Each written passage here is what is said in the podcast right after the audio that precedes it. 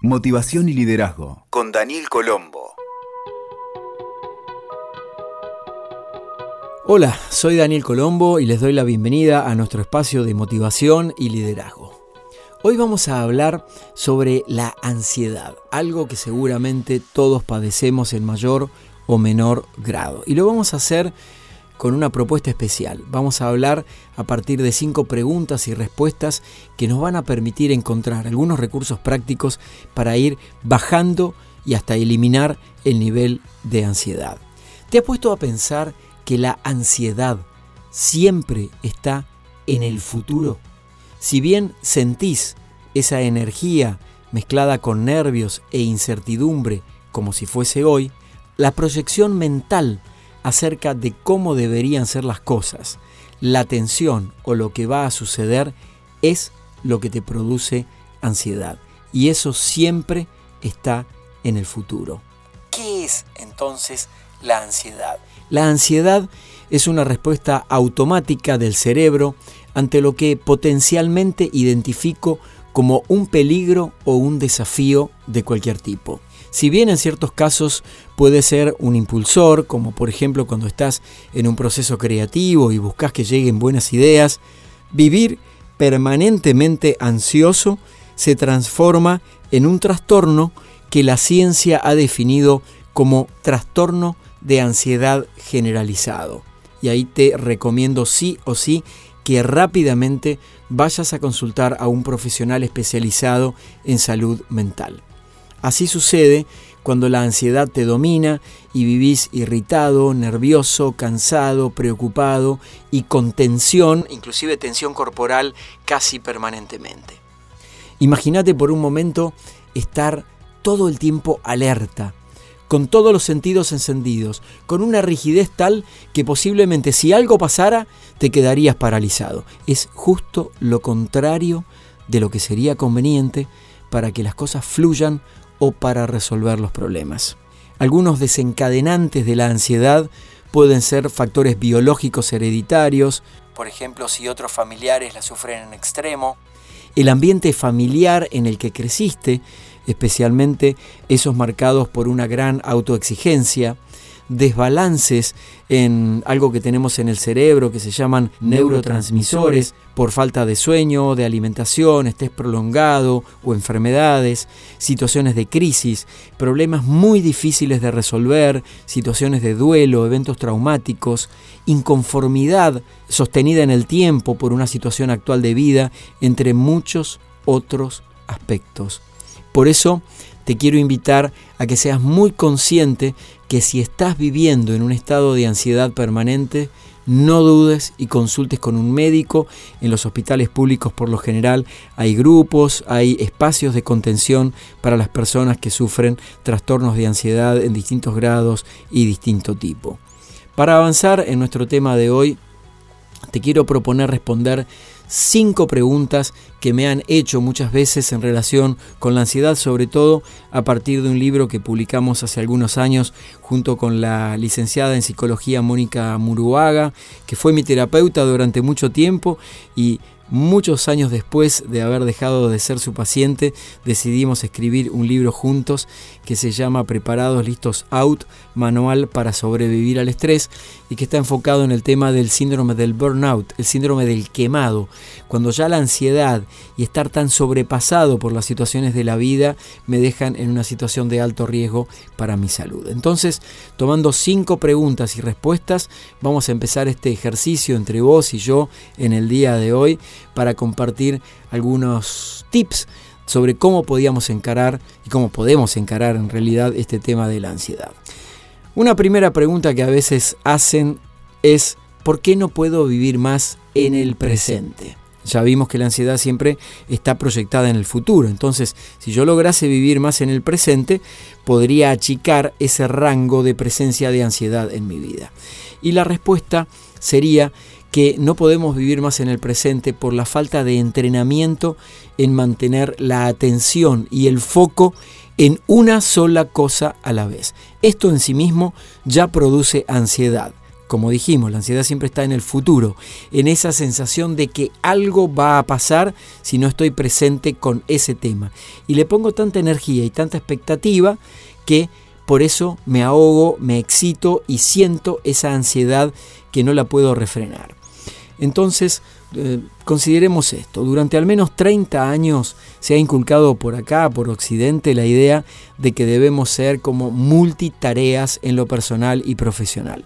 Una cualidad que más recientemente, te diría hace unos 10 años, 5 años tal vez, las neurociencias han descartado. Ser multitarea, es decir, hacer mucha cantidad de tareas a la vez, no solo te agota y estresa, sino que limita tu creatividad innata que tenemos todos los seres humanos y obviamente te coloca en una posición mayor de ansiedad. También obviamente influyen los pensamientos, la velocidad de las interrupciones y los ruidos externos.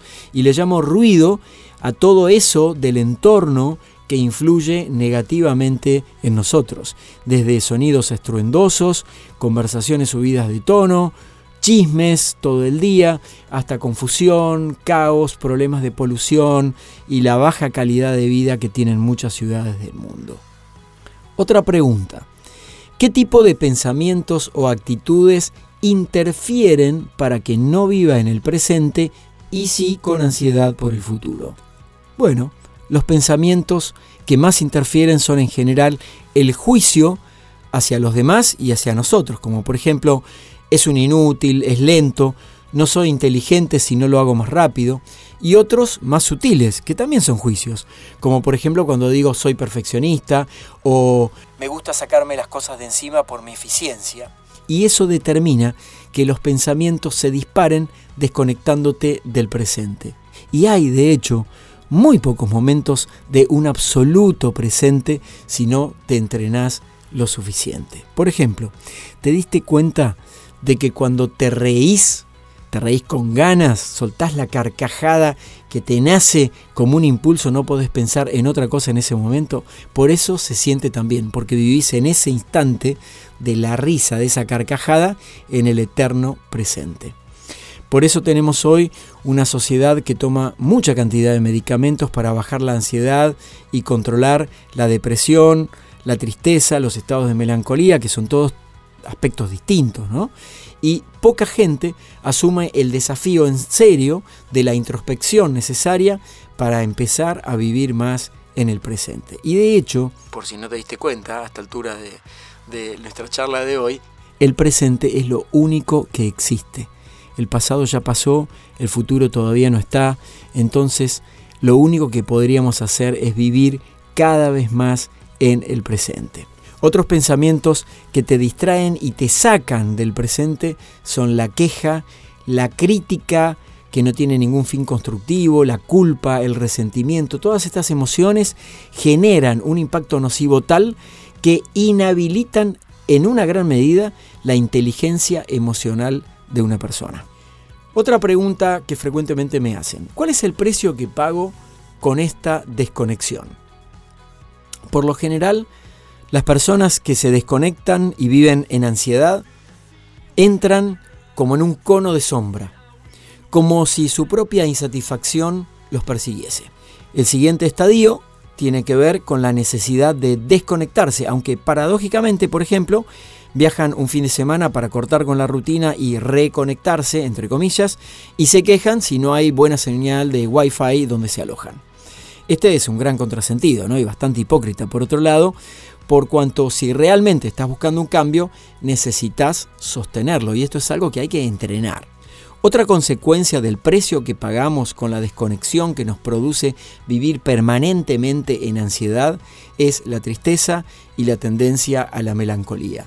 Esto surge de la frustración de no llegar a cumplir con todo ese arsenal de futuro que aparece siempre cuando no vivo en el presente. Como la lista se hace interminable, te sentís cada vez más atado y más condicionado por los debería y los tengo que del mundo, en vez de reemplazarlo por cosas que serían más asertivas, como por ejemplo el quiero o el elijo, que son la base de lo que configurarían tus decisiones conscientes. Lo otro, los debería y los tengo que, serían obligaciones.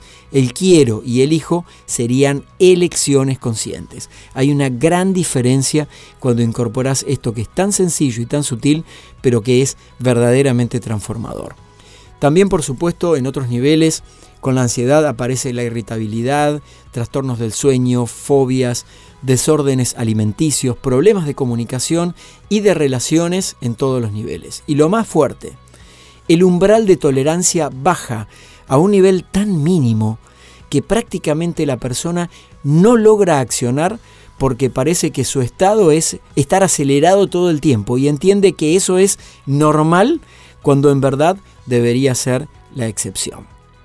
Otra pregunta que en general hacen es, ¿cómo puedo conectarme con lo que está sucediendo en un mundo que nos estimula de forma múltiple y constante? La respuesta sería que la principal herramienta es la autoconciencia, que es la capacidad que todos traemos al nacer y que se va perdiendo. La autoconciencia empieza por una aceptación incondicional de que tengo un problema y me afecta.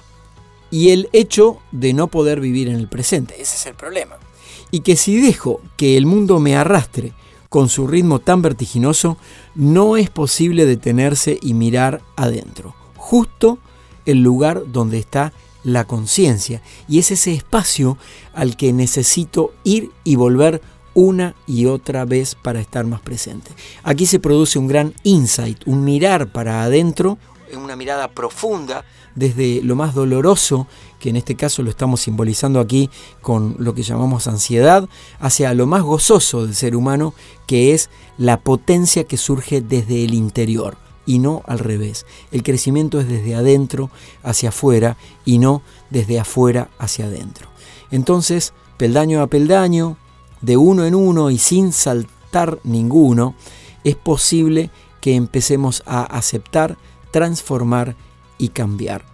Nosotros, por ejemplo, con esta sobreabundancia de información, noticias negativas, cosas que pasan todo el tiempo y demás, nosotros no somos responsables de los mensajes que nos llegan, pero sin embargo somos absolutamente responsables por el impacto que el entorno y que esos mensajes nosotros permitimos que nos produzcan en nosotros mismos. Y esta es una elección personal a cada instante. Y la última pregunta por hoy tiene que ver con qué hábitos se pueden recomendar para encontrar el equilibrio e ir bajando y hasta incluso eliminando la ansiedad. Y aquí te quiero proponer cinco pasos sencillos para que empieces a vivir con un mayor equilibrio. Primer paso, dedícate un tiempo diario a la introspección. Algunos le llaman meditación, con muchas corrientes y escuelas, otros ejercicios internos o mindfulness o como quieras rotularlo. Es muy simple. Toma desde 2, 3 minutos en adelante cada día, empezando de a poco, por ejemplo, 3 minutos por día por una semana, 4 minutos la siguiente y así hasta ir aumentando a un bloque de tiempo que sepas y te comprometas que vas a respetar. Dedícate solo a respirar Inhala por la nariz, solta por la boca suavemente y a mirar, observar los pensamientos que te anticipo van a aparecer como un tornado en tu mente, en el teatro, adentro de tu cabeza. Déjalos pasar y seguir respirando.